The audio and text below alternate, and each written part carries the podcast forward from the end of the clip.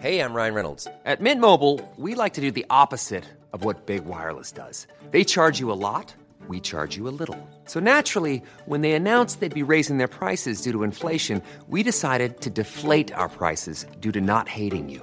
That's right. We're cutting the price of Mint Unlimited from $30 a month to just $15 a month. Give it a try at mintmobile.com slash switch. $45 upfront for three months plus taxes and fees. Promo rate for new customers for limited time. Unlimited more than 40 gigabytes per month. Slows. Full terms at mintmobile.com. Hey, it's Paige DeSorbo from Giggly Squad. High quality fashion without the price tag. Say hello to Quince.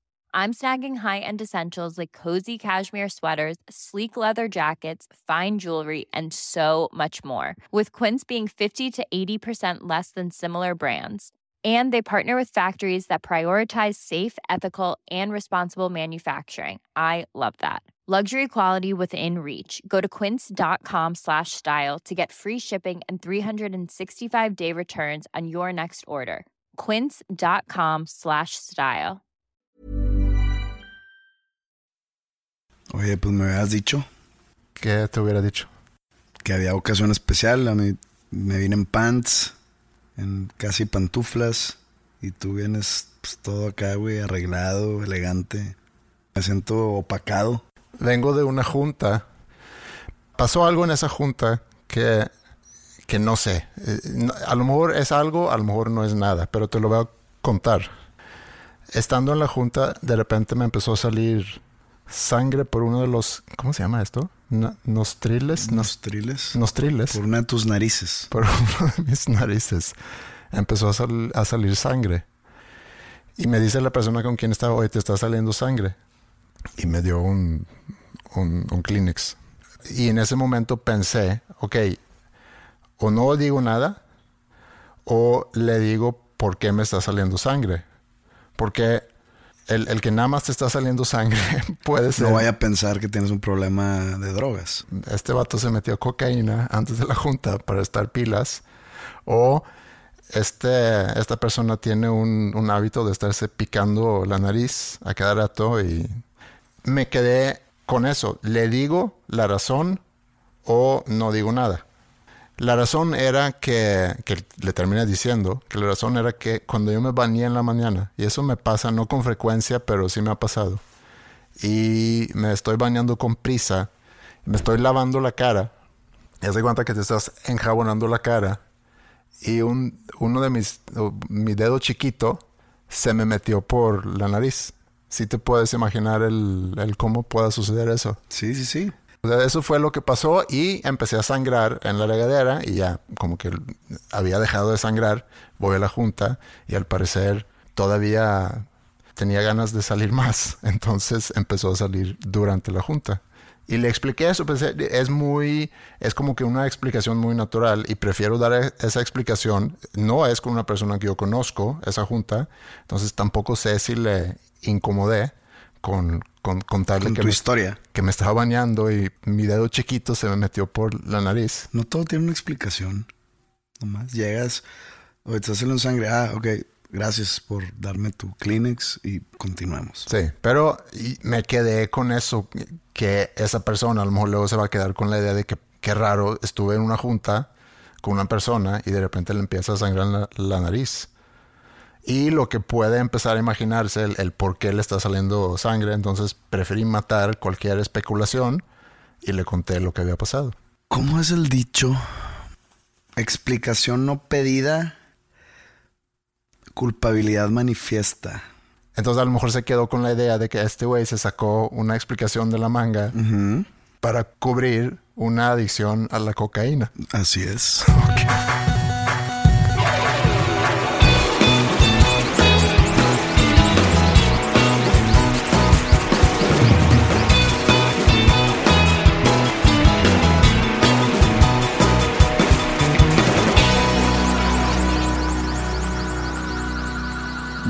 Bienvenidos a- al episodio, ¿qué? 112. Ujú.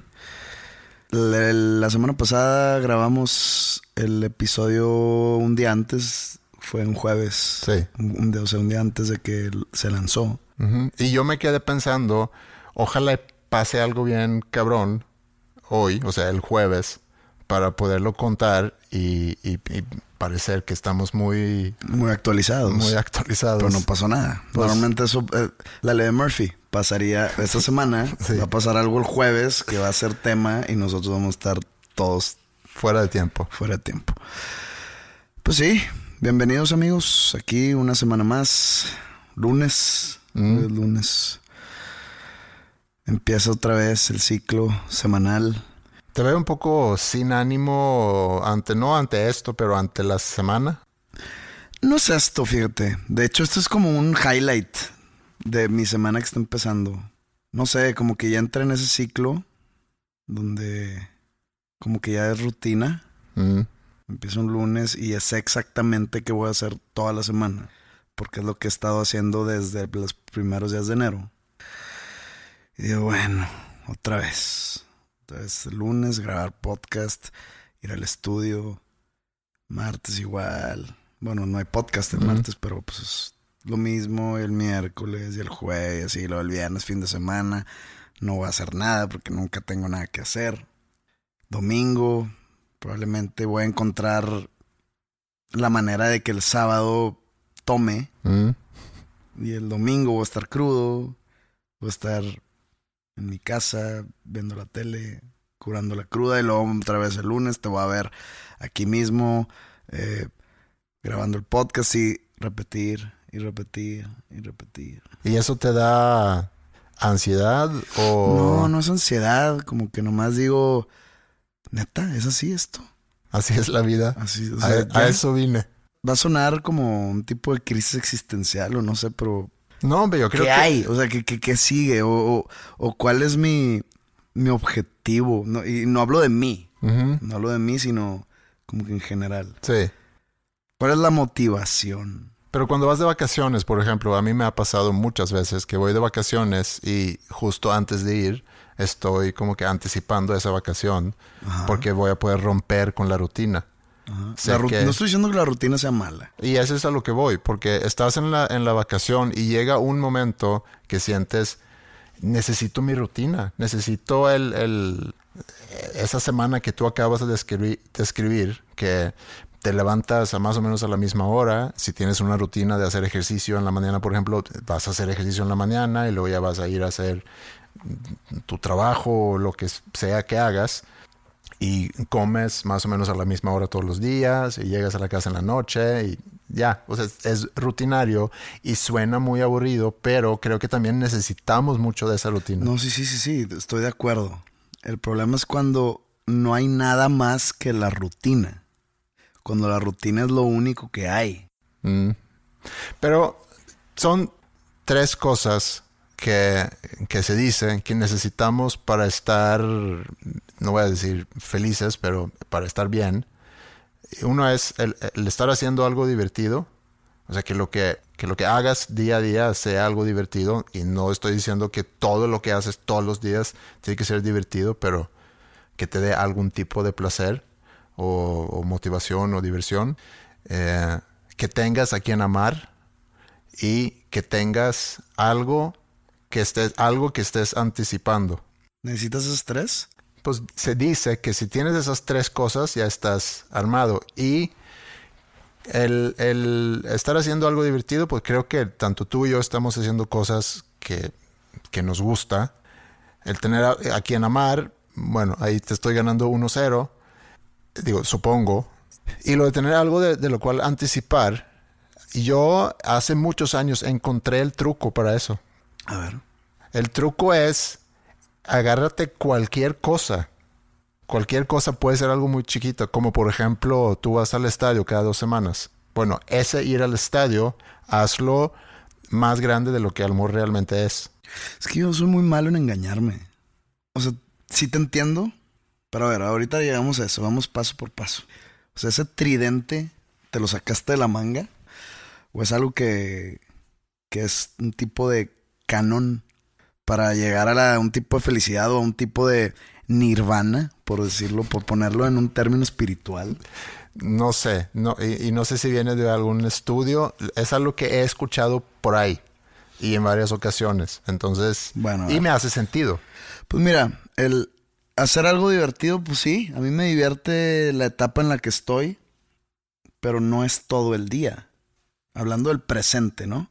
No, pero nadie hace ocho horas del día. Si, No, ya, si- pe- pe- pero, o sea, cuando yo voy hacia el estudio donde actualmente estoy en la, digamos, preproducción y en unos días entro a grabar y luego en un par de meses entro a mezclar. En el proceso en el que estás ahorita, estás en un proceso de- Creativo, muy de- creativo. Sí, de creación de algo que en sí es divertido y puedes anticiparte para lo que sigue, el, el ya grabarlo, el ya... el- Es que, bueno, el proceso que yo hago, se puede decir que ya estoy grabando.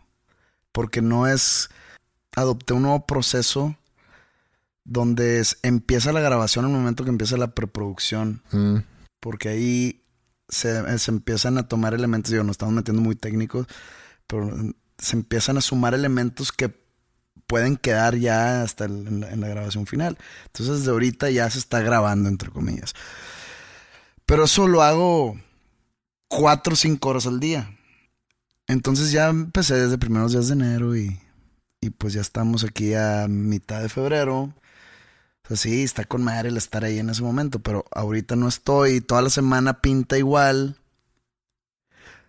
Y el- lo que dices, a ver, hablar del punto 3, el punto de anticipar algo. mm. Eh, te puedo decir, pues el sábado se casa la hermanita, y cuando digo hermanita es porque yo en mi cabeza la tengo como una niña chiquita, pero de un muy amigo mío toda la vida. Y ella me, me invitó a la boda, junto con otros tres amigos de toda la vida, de amigos de su hermano. Y pues me dice, "Ah, cabrón, ella no era una niñita, y no, pues ya creció y ya embarneció y ya Milagrosamente, y- sí. Tengo esa boda que pues voy a ir y voy a estar con mis amigos y, y voy a ponerme un smoking o un tuxedo y pues voy a tomar whisky elegante. Pero creo que no tiene así el peso para decir ya quiero que sea sábado. Pero lo puedes fabricar. Mm, eh, pues es que soy muy malo para engañarme. Obviamente sí me gusta el plan. Ya te dije por qué. Mm, Esos elementos, pues voy a estar con mis amigos, Sí. que son mis amigos más longevos. Y pues voy a estar, no sé, va a haber cena rica, voy a, voy a pistear a gusto. No soy de los que se pone a bailar y que no me digan en la esquina. No, bueno, no- creo que ya ni ponen las canciones, ¿verdad? Ya ponen puro, puro maluma. Tengo mucho de no ir a una boda. Sí, yo ya como que las bodas ya me dejaron atrás. Bueno, yo no puedo engañarme así de que este va a ser el evento que me va a mantener vivo toda la semana. No. Entonces, pues también ya ese punto, pues lo voy perdido. El punto dos, que era, que era tener a alguien a quien amar, pues ahí estoy en ceros. Entonces, pues tengo uno de tres. Y como dijo Meatloaf, para que esté bien o para que esté no mal, two out of three ain't bad. Acá es one out of three. O sea, it is bad. Por eso te pregunto, ¿qué, qué, así es el pedo? Sí. O de repente va a ser enero otra vez. Y yo voy a decir, ok. Entonces siento yo que, y, y, y varias gente que está escuchando eh, seguramente se va a identificar. Creo que es falta de motivación. Pero si, si vamos a tratar de trabajar con eso y, y- y si queremos lograr un, un 2 de 3, o sea, para subirnos a, a un 2 de 3 que no está tan mal, como dijo Meatloaf, Buena canción. ¿O no es tu estilo? no, no sé cuál es, pero ¿No has oído? no, Es buena, es buena. la podemos poner a lo mejor al, al terminar este episodio. Mi análisis amateur de psicólogo es no te hace falta cosas. No es eso. Porque tienes muchas cosas. Ahorita nombraste varias. El problema radica en que tú no te has entrenado lo suficiente o, tú no tienes una forma de ver a esas cosas como algo que, que puede generar un, un rato divertido. Yo he mencionado en varias ocasiones que a veces la anticipación a algo es mucho más divertido que el evento en sí. Por ejemplo, tú puedes fabricar en tu cabeza todo lo que va a pasar el sábado en esta boda, que voy a llegar, que van a servir exactamente la comida que es la que más me gusta. Voy a tomar la cantidad perfecta de alcohol para estar en un estado perfecto de ebriedad. Vamos a tener conversaciones increíbles, mis amigos y yo, y chance que conozca a alguien en esa boda que pudiera llegar a ser alguien que pudiera cumplir con ese 3 de 3. Mm, no, porque no puedes ir por la vida así. Sí puedes. No puedes. No puedes estar idealizando un momento que sabes y estoy 100% certero o seguro que no. Y, no es porque voy a llegar y voy a con, No me interesa, por empezar. Aparte, no. A ver, en las bodas aquí en Monterrey no, no, no, pasan esas cosas porque todo el mundo va emparejado. No estás jodido entonces. Sí estoy. Y, y no pasa nada. ¿Por qué? Porque va a ser lunes pronto otra vez. Vamos a llegar aquí donde grabamos y, y te voy a decir, pues lunes. No es más.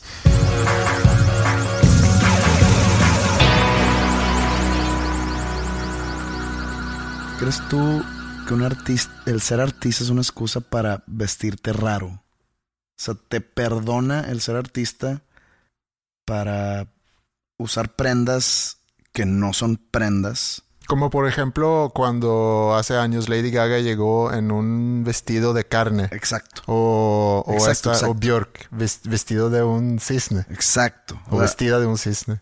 ¿Cuál es tu respuesta? Sí, eh, eh, es que también yo creo que el público espera, por eso hay todo un evento, bueno, ahorita podemos hablar de los Grammys porque acaba de pasar. No, no, no, por eso te pregunto, porque ayer vi los Grammys. Ok, pero... Eh, y Dios santo. Sí, pero hay todo un evento antes de esos, de estos eventos, un pre-evento que es la, la alfombra roja.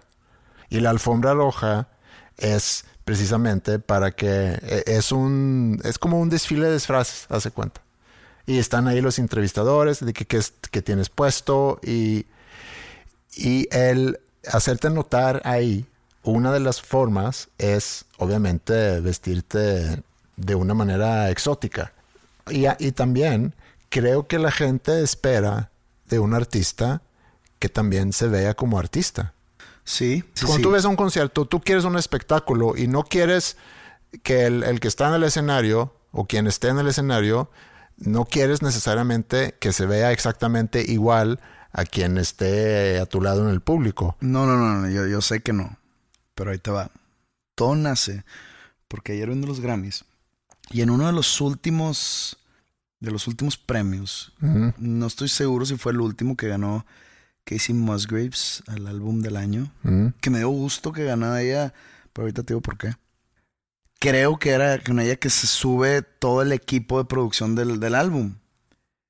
Y entre ellos había un vato que traía, es que no sé cómo, cómo describírtelo, traía como de saco mm. unas sombreras de fútbol americano.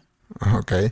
Traía abajo algo que parecía como un vestido samurái, pero a la mitad, nada más de su lado, de su lado derecho. Y traía unos, unas greñas raras, era, era hombre. Y unas gafas así gigantescas. Y luego al lado de él había otro güey, uno creo que era, era, tenía el pelo largo, era hombre, el pelo güero. Y iba como que en un, en un traje como que de gurú de algún culto. Entonces ahí me quedé pensando, o sea, esta gente no se viste así todo el año. Probablemente o sea, el, el, el, a ver, quiero que, eh, buscarte una foto del güey que te dije de... Del samurái. Del samurái. Estaba arriba del escenario este güey, recibiendo un premio. Está padre eso. No está padre, güey. Entonces este güey no se viste así mañana. No. Ni el viernes que entra.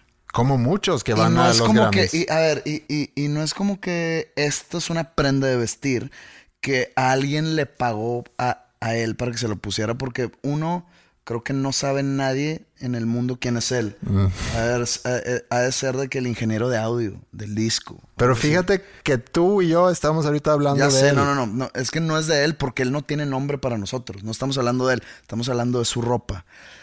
Entonces este güey no se viste así un marzo 13. Eh, el, el gurú El gurú. no se viste así un junio 1, ¿ok?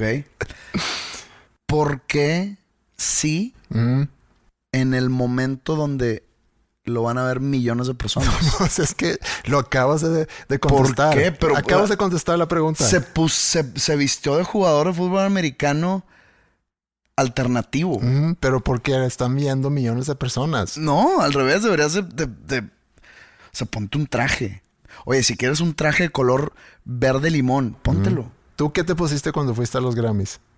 Yo me puse... Si quieres, buscamos. ¿Quién te vistió? Nadie, yo mismo. Mira, aquí estoy. Mira cómo vestí. Saco negro, camisa blanca y pantalón negro. Mm, Muy normal. Pero como artista. Pues se supone que fuimos como artistas. Sí, por eso. Nada más que no fuiste, no hiciste un traje de carne como Lady Gaga. No estoy diciendo que no se vistan raro, pero este güey no sé, no sé, pensó que, que voy a hacer un statement de moda. Soy, soy músico, soy, soy productor o ingeniero y voy a probablemente suba al escenario porque va a ganar Casey Musgraves y me va a ver todo el mundo vestido de samurái de fútbol americano. Mm, Y entonces empecé a, a pensar. Y dije, a ver, ¿qué es lo que acabo de ver en todas las tres horas que duró? Vi mucho sombrero en un lugar cerrado. Vi a Lady Gaga vestirse casi casi de Kiss o de David Bowie en sus épocas más espaciales para cantar una canción súper íntima. Sí, detente, detente 30 segundos en esa canción, porque eso fue algo que yo también noté, que qué forma tan fuera de lugar de presentar esa canción. Era ella en un banquito con una guitarra o en un piano, con un chongo Sí. y con un, si quieres vestido, ok, pues un vestido sobrio. Porque sale así y sale con la actitud que sale. Ella te da sus razones. Yo te estoy hablando como televidente. Lo que yo... Sí, pero yo también lo noté mucho en esa canción, y aparte con cinco o seis guitaristas. O sea, esa, esa canción en verdad es una canción íntima. Sí, de- sí, estaba muy raro. Pero sí, perdón, síguele con tu pensamiento. Entonces yo creo los músicos o los artistas presentes ayer en, en la entrega de los Grammys quieren llamar la atención con su música, Mm, quieren ser tema que tu sea tu vehículo mm. para, dar, para darte a notar, no tu vestimenta, no tu imagen. Yo sé que no vas a ir como un pordiosero. Pero yo no estoy de acuerdo con eso. eh, Yo creo que es muy, otra vez, es un espectáculo y tú esperas que haya, En los Oscars todos van de smoking, sí, más aburrido. entonces por eso... No, no es, no es aburrido, pues es... Es que tienes su grado de diversión de ver que, que la gente se vista. Digo, si no te interesa la moda, pues a lo mejor te da muy X. A mí tampoco me interesa mucho la moda, pero me divierte ver la creatividad de la Pero gente no es en vestirse. moda. O sea, yo, yo, yo he estado presente en, en como eventos de pasarelas Ujú. de, de modas y pues salen las modelos o los modelos y es eso jamás nadie lo usaría. Eso no sale de aquí de las pasarelas. Entonces, en esos Grammys o en esos tipos de eventos es donde ves ese tipo de prendas. Que eso en ningún otro evento del mundo se vería bien más que en los Grammys. Es que hay muchas formas de llamar la atención. Ese güey que se sube, que no es artista, o sea, que no es cantante, Quería, quería hacer tema. Quería hacer tema o quería llamar la atención, ¿sí? Y, Y, lo, es tema aquí, pero, y lo logró. pero no, no, no. Lo triste es que él no es el tema, porque no sabemos quién es. Ok, pero otro ejemplo entonces de una cantante que se llama Joy Villa o Joy Villa, V-I-L-L-A, que no sé nada de ella, pero ella llegó a la alfombra roja vestida en algo que iba a representar el muro y tenía su bolsa roja con las letras MAGA, Make America Great Again, y aprovechó su momento en, en la alfombra roja para hacer promoción de Trump y del muro. Pro. Sí, cosa que llamó mucho la atención. Ni tú ni yo sabemos quién es. Mm, Y es normal, o sea, ayer vi el programa y el 70% de la gente que se subió a cantar, yo no tenía una idea quién es. Pero ella, ni tú ni yo sabemos quién es, Y en vez de estar, supongo que es una cantante o un artista, en vez de estar hablando de que fíjate que su disco es bueno o es malo o es bla, bla, bla, estamos hablando de que se vistió de, de una pared y, y que lo usa para hablar de su música, para llamar la atención, para, ah, oigan, aparte, pues saqué un disco hace un mes. Sí. Y ni aún así estamos hablando de que su disco o si va a salir o si, no sé. Estamos hablando simplemente de que se vistió así para llamar la atención a la gente. Aparte llama la atención, eso es a lo que iba, porque tú hace uno o dos episodios comentaste acerca de cómo toda, todo Hollywood y todo el mundo artístico está abiertamente en contra de Trump. Digo, la mayoría. Hay artistas, obviamente, que conservadores pro-Trump. Ella, al parecer, es, es una de ellas. Y, pero llama la atención porque estamos tan acostumbrados a que, a que todo el mundo ahorita está aprovechando cualquier momento ante un micrófono para, para decir algo en contra de Trump y ella hace lo contrario, entonces llama el doble la atención. Obviamente no hubiera tenido el mismo impacto que la chava esta hubiera llegado vestida con un vestido normal y en sus entrevistas, si es que alguien quisiera entrevistarla, porque pues digo, te voy a ser sincero, cuando fui con Panda a los Grammys gringos e hicimos la, la alfombra, Mm. si había 100 medios, nos conocían dos. Digo, porque somos latinos, nos- es un evento para música en inglés. Entonces yo creo que ella tuvo que recurrir a ese tipo de mañas para llamar la atención. Oye, ¿tú quién eres? ¿Qué pedo con tu disfraz de, del muro? sí, soy, ¿cómo se llama? Joan. Joy Villa. Joy Vila y pues este soy pro Trump porque pues que se quiten la chingada a los inmigrantes ilegales y pues este voy a sacar disco el mes que entra ahí para que lo chequen. Qué triste. Me da, me da un poco de, de- me, me agüita el que se tenga que recurrir a esas cosas porque es simplemente una manera de promocionar un álbum.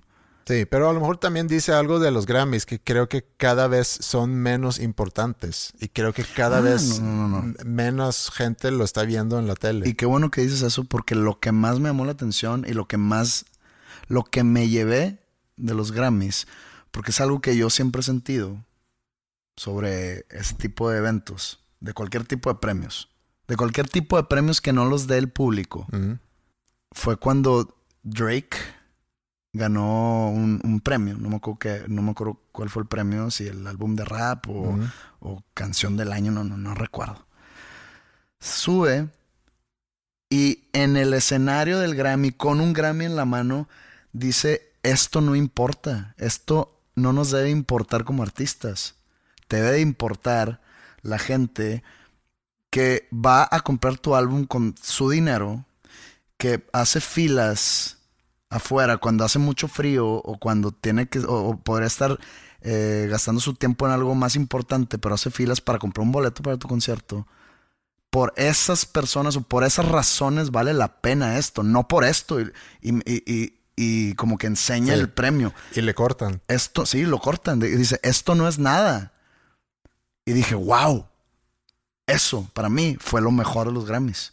Porque es, es verdad, es exactamente como deja tú y yo, como muchos, hasta muchos ganadores del Grammy han de sentirse al respecto. Y eso, eso para mí es lo que yo me llevo. Pero ¿cómo estuvo cuando ustedes fueron y, y cuando tú recibiste el premio y te subiste tú? ¿Qué dijiste? Yo no he ganado ningún Grammy. Ah, tú... ¿Me lo estás echando en cara o qué? No, o sea, tú nomás... No, pues no- Fuiste- nos nominaron y, y pues aprovechamos el viaje a Los Ángeles. No hubo premio. No, y aparte son de esos premios que dan antes de la transmisión, porque los Grammys no son nada más los premios que ves ahí, que No, digo, entregaron, no sé, unos 10, Sí. son 70. Y pues en mi categoría, la- en, en la categoría donde yo, donde nosotros estuvimos nominados, no es importante, es mejor álbum latino. ¿Y no es un show sumamente aburrido estar ahí? Mm, a mí me tocó buen show. Me acuerdo que salió un holograma de Frank Sinatra. Creo que era Lady Gaga la que cantó con el de Frank Sinatra. Me tocó ver a Aretha Franklin. Me tocó ver a. Creo que salió Taylor Swift. No, no, sabes que no era Taylor Swift, era Carrie Underwood. No es que las confundo. Eh, Jerry Lee Lewis. Ujú. Herbie Hancock. Varios más, no me acuerdo. Pero yo, yo sí, sí la pasé bien, pero hay, hay, hay una, hay una anécdota. Estábamos sentados, ¿no? Y no teníamos buenos lugares. O sea, no, no teníamos los lugares de- del piso. Tenemos los lugares como ya de donde las butacas van haciéndose hacia arriba. Entonces, pues estábamos, y es la va a ser el segundo episodio que vamos a mencionar a este, a este individuo. Ok. Y hablando de modas, de malas modas, estamos ahí viendo y vemos que abajo vemos como que un ser vestido totalmente fosforescente, amarillo fosforescente. Y no era un traje, sino era como una sudadera y un pants. Ok. Y era Cristian Castro. Ajá. Entonces dijimos, ¿qué pedo con ese imbécil, güey? Porque está vestido así, güey. Era un outfit completamente amarillo fosforescente. Como de para hacer ejercicio. Ándale, En la noche. haz de cuenta. Para que te vean los carros. Bueno, entonces lo vemos, vemos llegar a, a este, este güey, ¿no?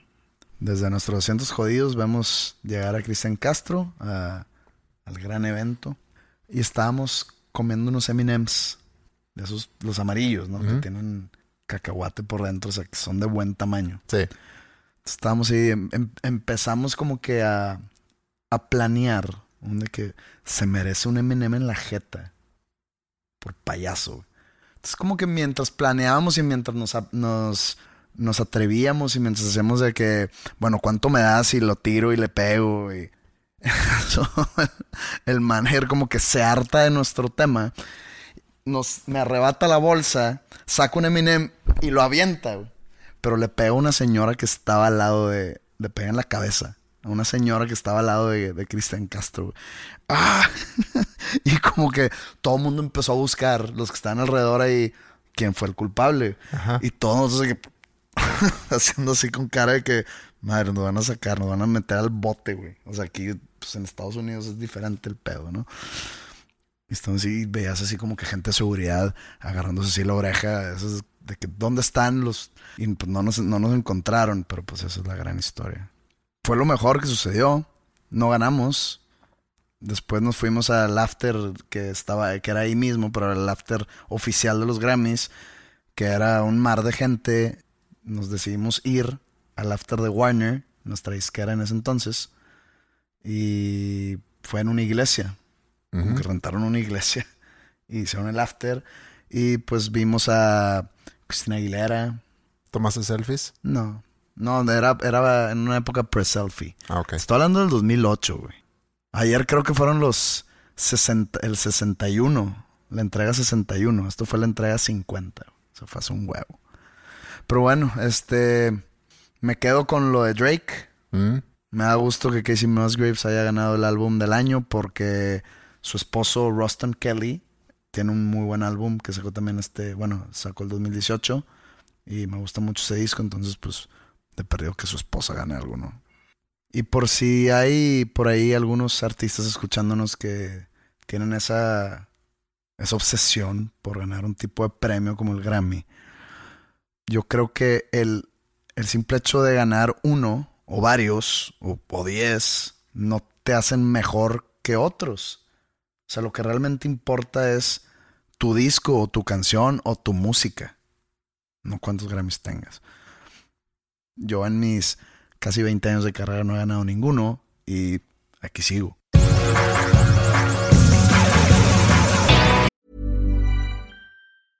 Hey, it's Paige DeSorbo from Giggly Squad. High quality fashion without the price tag. Say hello to Quince. I'm snagging high-end essentials like cozy cashmere sweaters, sleek leather jackets, fine jewelry, and so much more. With Quince being 50 to 80% less than similar brands. And they partner with factories that prioritize safe, ethical, and responsible manufacturing. I love that. Luxury quality within reach. Go to quince.com slash style to get free shipping and 365 day returns on your next order. Quince.com slash style. Millions of people have lost weight with personalized plans from Noom, like Evan, who can't stand salads and still lost 50 pounds. Salads, generally, for most people, are the easy button, right? For me, that wasn't an option. I never really was a salad guy. That's just not who I am. But Noom worked for me. Get your personalized plan today at Noom.com. Real Noom user compensated to provide their story. In four weeks, the typical Noom user can expect to lose one to two pounds per week. Individual results may vary.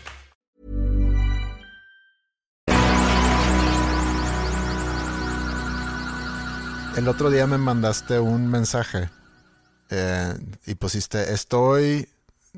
A ver, es más, déjame, déjame sacarlo aquí. Eh, dice, me mandaste, estoy emputadísimo y triste. Me dio, y te contesté con risa, de hecho, porque describiste dos sentimientos muy contradictorios de alguna forma, porque estabas... No son contradictorios. Pues, O sea, no, no son iguales, pero no son No, contradictorios. pero estabas emputadísimo, o sea, muy, muy, muy enojado y a la vez triste. Entonces me imaginé que, que estabas maldiciendo algo y a la vez eh, en, en posición fetal, muy triste sobre algo. Entonces, sí. Y, y luego pones, quiero putazos con alguien. Y luego ya me, y le te pregunto, bueno, pero ¿qué te pasó? Y me dices, el trailer de Pet Cemetery. Obviamente usé un poco de hipérbole ahí. Mm. Son cosas tontas. Pero sí sentí un- una leve decepción. Digo, no he visto la película. No puedo juzgarla. Pero si vamos a hablar del tema, Mm. yo creo que es buen momento de tirar un spoiler alert. Pero no, no, porque siento que en cada episodio viene, viene eso de que un spoiler alert y si no quieren escuchar, bueno, mejor, mejor que no escuchen el podcast. Digo, No escuchen el podcast mejor. ok. ya, así termino dos nombres Bueno, comunes. entonces, Pero spoiler está- alert. vas a hablar de un trailer, de una Sí, película. No pero hay voy, pero voy a. trailer. No, no, no. Sí hay spoilers en mi conversación. Ok, adelante. Yo vi la película. La película salió hace, ¿qué? ¿25 años? En el 89. Sí, 30 años. Pero mira, paréntesis, nada más, antes de que empieces. ¿Cuándo se prescribe, se dice? ¿Cuándo prescribe? Prescribe, o la prescripción de Sí, algo. ¿Cuándo se prescribe el spoiler de una película? Si una película sa- salió, en este caso, hace 30 años, No es una película clásica. O sea, no, no- puedes tú reclamarnos, por ejemplo, en una película como The Shining, que salió en el 80, mm, si decimos que a Jack Torrance en la película, porque el libro tiene otro final, pero que la película muere eh, en un laberinto. en, en un laberinto porque se congeló. Sí, Entonces ahí, ahí sí no vale, porque pues estás- estamos suponiendo que todo el mundo debe esa película. ok. Pero en este caso, muy rara vez yo veo trailers porque he notado que de dos años para acá han- lo han hecho mal las compañías. Debe haber una razón por las cuales nos ponen casi toda la película en el mismo trailer, pero creo yo, mi opinión es que está mal Mm, porque le puedes arruinar la película al, al- al que quiere verla. Pero entonces, como hace dos años salió la película de It y me emocioné con el trailer, porque ya sé qué va a pasar en la, en la historia. O sea, he leído el libro, vi la película anterior. Igual en Pet Cemetery, he leído el libro, vi la película anterior. Entonces, pues dije, lo voy a ver, a ver, a ver qué es lo que nos espera. Y el año pasado salió el primer trailer de, de la nueva versión de Pet Cemetery. Pero no nos dicen mucho, nomás como que te introducen a los personajes o el, el casting y te ponen más o menos qué es la premisa mayor del- de la historia. Sí, y la premisa mayor, porque vale la pena mencionar, la premisa mayor es que existe un cementerio donde lo que se entierra ahí, Regresa, pero no regresa en sí el- el- la persona otra vez. Es como el cuerpo de la persona, pero está como poseído por, por un tipo que nunca te dicen qué es, pero por un tipo de demonio. Es una, es una historia demasiado oscura. Y es una de mis top 3 novelas de Stephen King.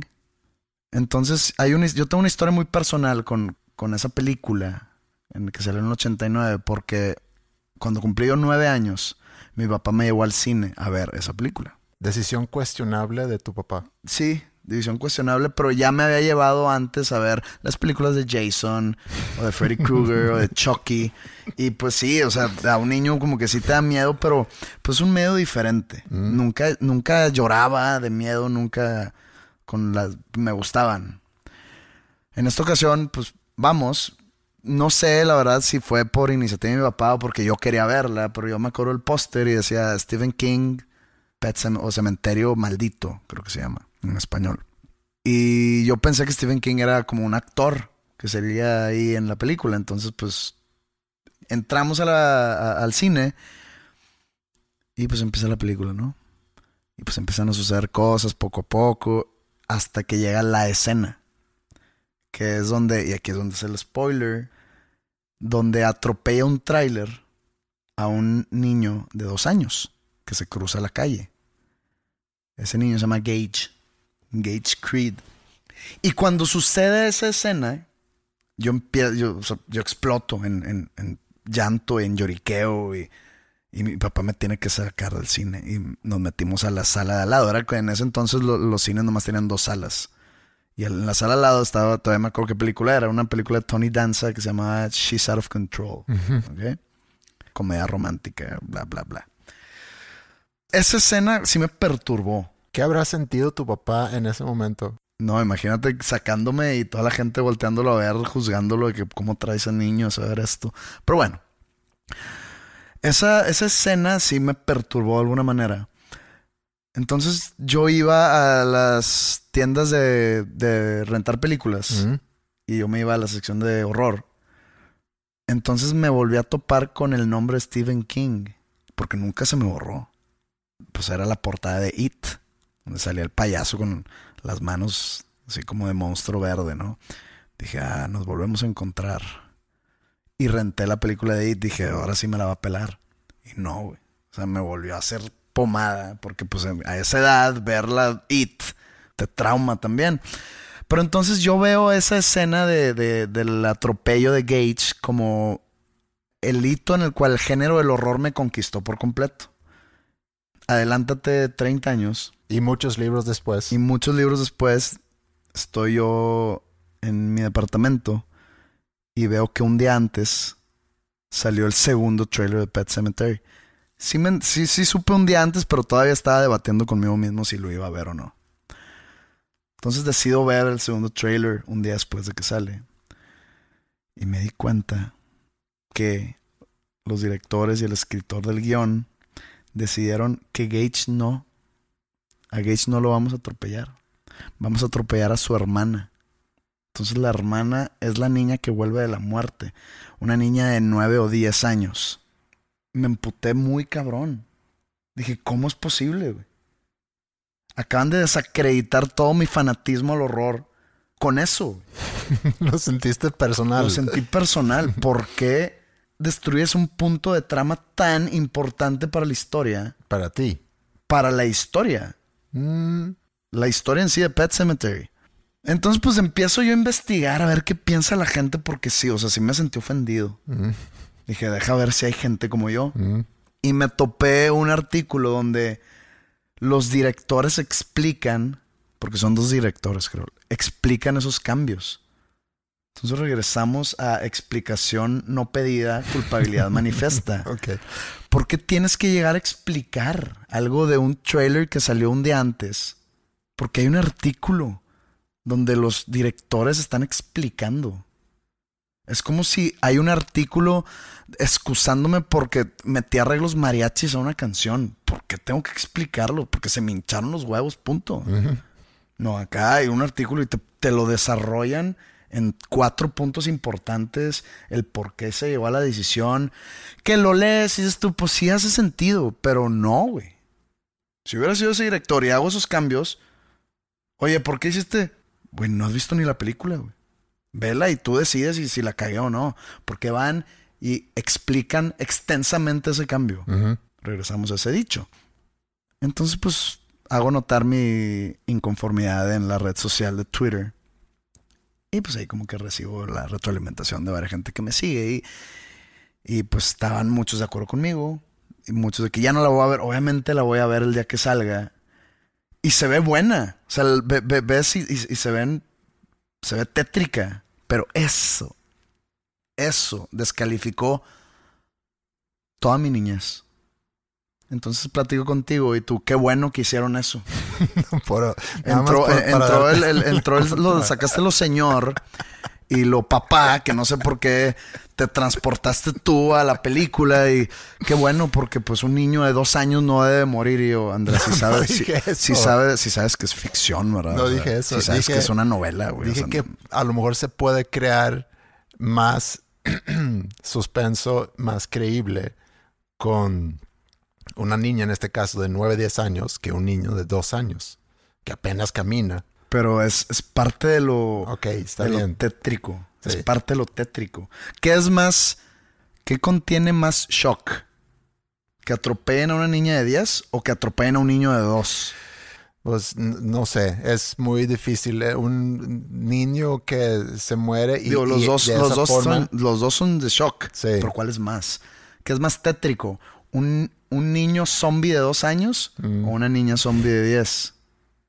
Donde el niño zombie, pues ya no es la personalidad del niño, ya va hablando como, como demonio. sí. O sea, trae algo que, que- que, pues, Sí, es un pues- niño di- diciendo cosas de, no sé, de adulto. Es como un Chucky. Pues Chucky es un muñeco. Sí, pero pues... Acá era un niño, era un, sí. un bebé. Sí, entiendo tu punto. Y sobre No, todo... del viernes no lo entendías. No, bueno, entiendo tu punto y sobre todo lo entiendo por lo que explicaste ahorita de, de tu experiencia con esa película y cómo fue el detonador de todo un interés por el género y por un autor, en este caso Stephen King. Pero es interesante cómo tenemos esos recuerdos de nuestra infancia y nuestro contacto con películas y cómo de alguna forma nos ha formado o que a lo mejor dicen algo sobre quiénes somos nosotros. Así como tú contaste ahorita que al ver esa escena explotaste y empezaste a llorar y a sentir muchas cosas que, que entraste en shock seguramente de ver algo, muy- era muy fuerte de ver eso. Pero en lugar de, de darle la espalda a ese tipo de experiencias, fuiste eh, en Quería búsqueda de, de ver más. Ujú. Y, y, y se me hace inclusive interesante que dices que te topas con It, a lo mejor poco después, todavía niño, y dice, ahora sí, ahora sí voy a ver toda la película. No, ahora sí le voy a ganar. Uno de mis primeros recuerdos, así como tú tienes este, uno de mis primeros recuerdos de haber visto algo que me causó un impacto cuando yo era chico, era El Patito Feo, el cuento de Hans Christian Andersen Ujú. que conociste, bueno, Dinamarca. conociste su obra cuando fuiste a Dinamarca Y conocí su casa. y trajiste de regreso un, un librito. Un librito de- del, del traje del, del emperador. Sí. Ese cuento, bueno, luego Disney creo que hace ya mucho, eh, en los 30, a lo mejor 40, hicieron una caricatura del patito feo.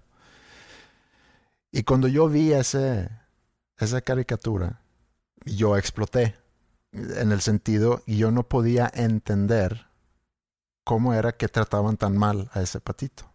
Y no paraba de llorar. Estaba llore, llore, llore. Y, mi mamá me decía, a ver, pero es, es nada más una... Es un cuento, nada más.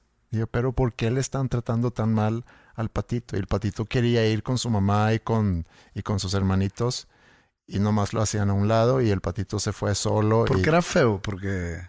bueno, en la caricatura creo que la mamá tiene, no sé, por decir, cinco patos. Y cuatro son amarillos, parecen pollitos.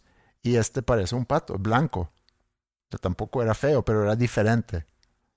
No es que era físicamente feo, simplemente era diferente a los demás patos. Y por eso lo hacían a un lado. Y me causó un dolor tremendo. Y ahorita que lo pienso, pues es señal de la empatía que yo tengo. O sea, el- el- parte de mi personalidad de sentir empatía, porque estoy seguro que muchos otros niños podían ver lo mismo y, ah, pues, qué mala onda que le están tratando Pues mal yo fui empático. Entonces, yo nado en empatía.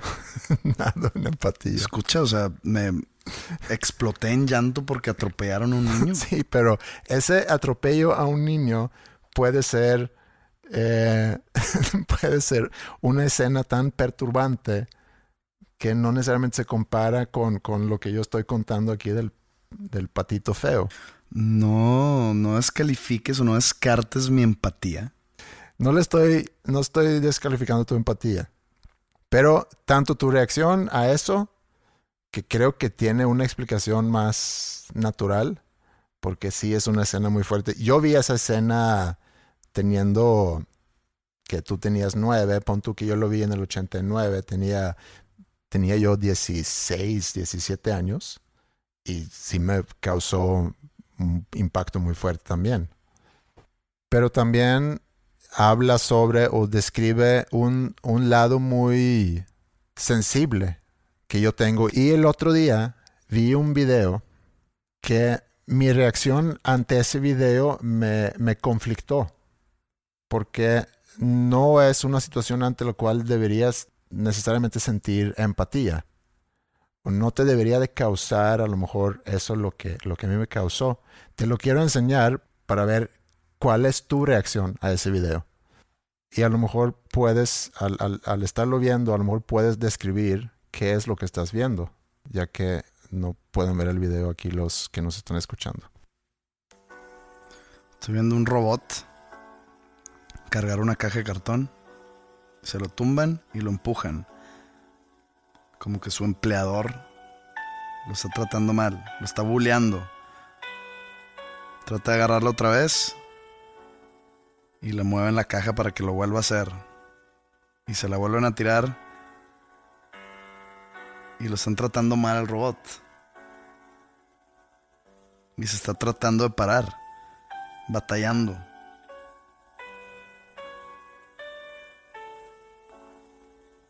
Pero se vuelve a parar.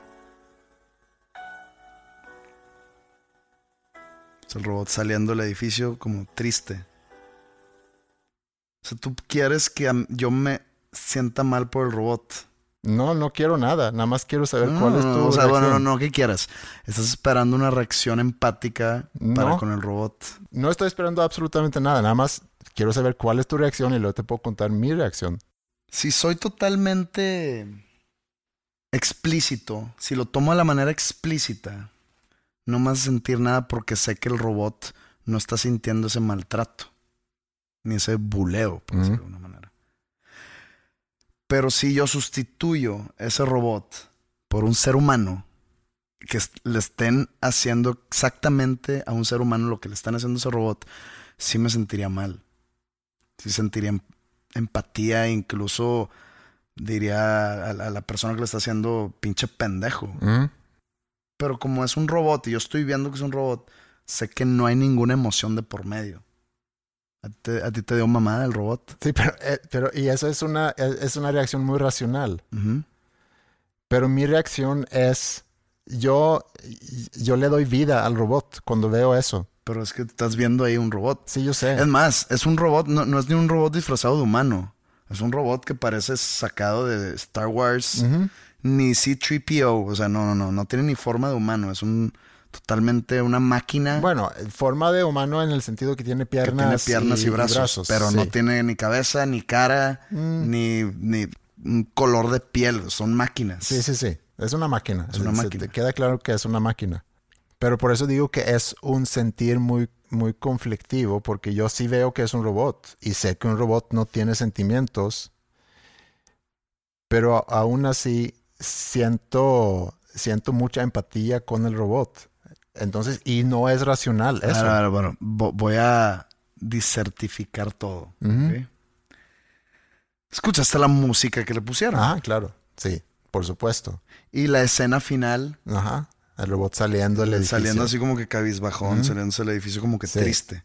O sea, y, me transmite la tristeza porque pues va como que encorvado, ¿no? Como si estuviera cabizbajo. Sí. Quita esa escena porque esa escena fue hechiza. Sí. Y quítale la música triste. ¿Te hubiera transmitido eso mismo? No, eso es otra cosa. Estoy de acuerdo. Porque es otra cosa, es la misma escena, nomás sin música. Pero porque es el adorno, es el, la vestimenta del artista que se para en el escenario para agregarle algo a su show. Es un paquete. Estoy muy consciente de eso. ¿Y, y, para qué me hiciste que lo escuchara con audio? Para que me transmitiera ese malestar. Ajá. Ok, ahora ahí te va a dónde te voy a llevar. ¿Lo viste por primera vez sin audio? No lo vi. Siempre lo viste con audio. Sí. ¿Qué hubiera pasado si la primera vez que lo hubieras visto, lo hubieras visto sin audio? A lo mejor no me hubiera causado lo mismo. tus emociones dependen de tus oídos. También, sí. Sí. O sea, si fueras sordo y tu esposa te deja, probablemente dirías, ok, chido, que está bien. Ahí nos vemos pronto cuando sea, hasta la próxima. Como adornas a una escena de una película para fortalecer a la escena. No, nosotros, no, yo, es que no me tienes que, no me tienes, no, yo sé, no me tienes que explicar el poder de, digamos, del score detrás de. Nomás es la escena que es, si lo hubieras escuchado sin audio, no te hubiera causado nada. Entonces a ti te transmite que el robot está triste. Pero no, simplemente una reacción a una acción mecánica. Mm. Pero hablando de empatía, que es algo muy positivo, ser una persona empática. Sí, sí lo es. Pero me pregunto, bueno, ¿qué tanta empatía necesitamos tener?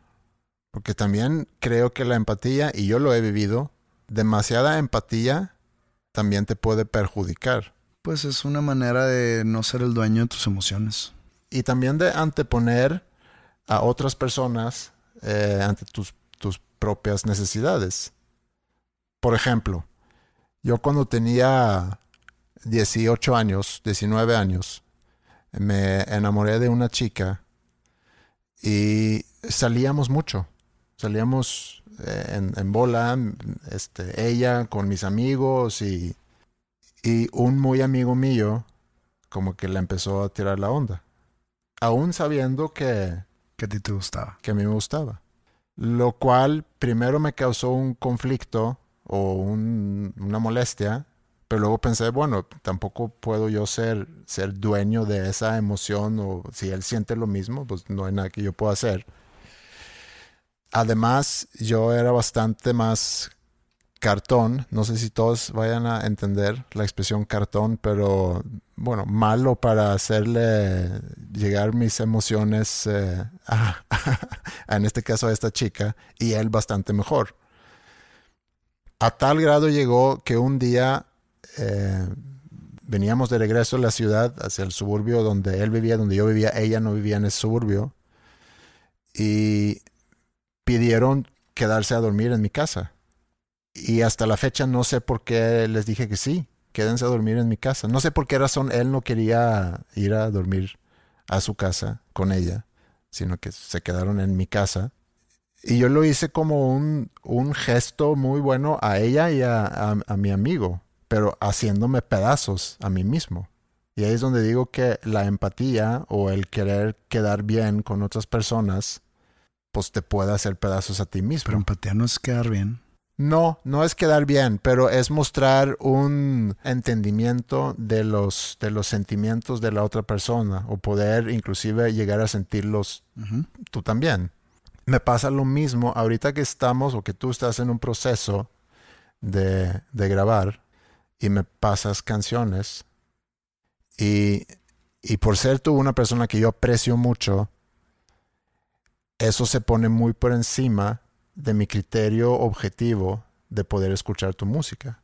Porque cuando yo veo en, en mi WhatsApp que vino una canción de Pepe, mi primer instinto no es, ah, ok, lo voy a escuchar y a ver qué encuentro, sino mi primer instinto es, quiero que esta canción sea muy buena. Entonces la escucho y escucho todas las cosas buenas que tiene la canción. Si tengo criterio y si te he dicho cosas eh, a veces no favorables sobre, sobre las canciones, pero en general, Crítica constructiva. crítica constructiva, sí. Pero es muy, muy diferente a que si me hubiera mandado esa música, y no lo sé, y y eso es a lo que voy, porque no lo sé, pero creo que si alguien más me hubiera mandado eso, lo hubiera escuchado con oídos completamente diferentes. Entonces, cuando me dices que está cool, no está tan cool. Es lo que no sé.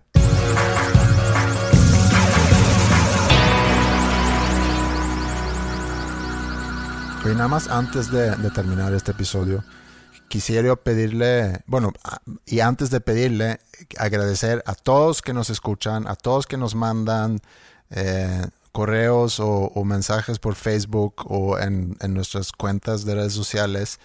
Es muy, muy grato leer lo que, lo que nos mandan y he visto varios mails de personas describiendo precisamente lo que yo siento cuando yo escucho mis podcasts favoritos y leer que alguien siente exactamente eso cuando escuchan nuestro podcast, me, pues ya con eso, es, hablando de motivación, eso para mí es motivación suficiente para, para juntarnos a, a grabar esto. Aparte de lo disfrutable que es verte una vez a la semana y platicar con esos micrófonos enfrente. Eh, entonces, muchas gracias a todos ustedes y también pedirles que corran la voz. Si a ti te gusta mucho, pues corran la voz, eh, platícale a tus amigos, a tus amigas que existe este podcast y a lo mejor así podemos llegar a más gente porque si tú sientes así, capaz que otra persona puede llegar a sentir lo mismo. Nos encuentran en Twitter como dos con el número dos nombres comunes, Facebook e Instagram como dos nombres comunes y nos pueden mandar sus correos a podcast arroba dos nombres comunes.com. Esto ha sido el episodio 112. Muchas gracias por la gentileza de su atención. Y nos vemos en la otra semana. Maybe we can talk all night.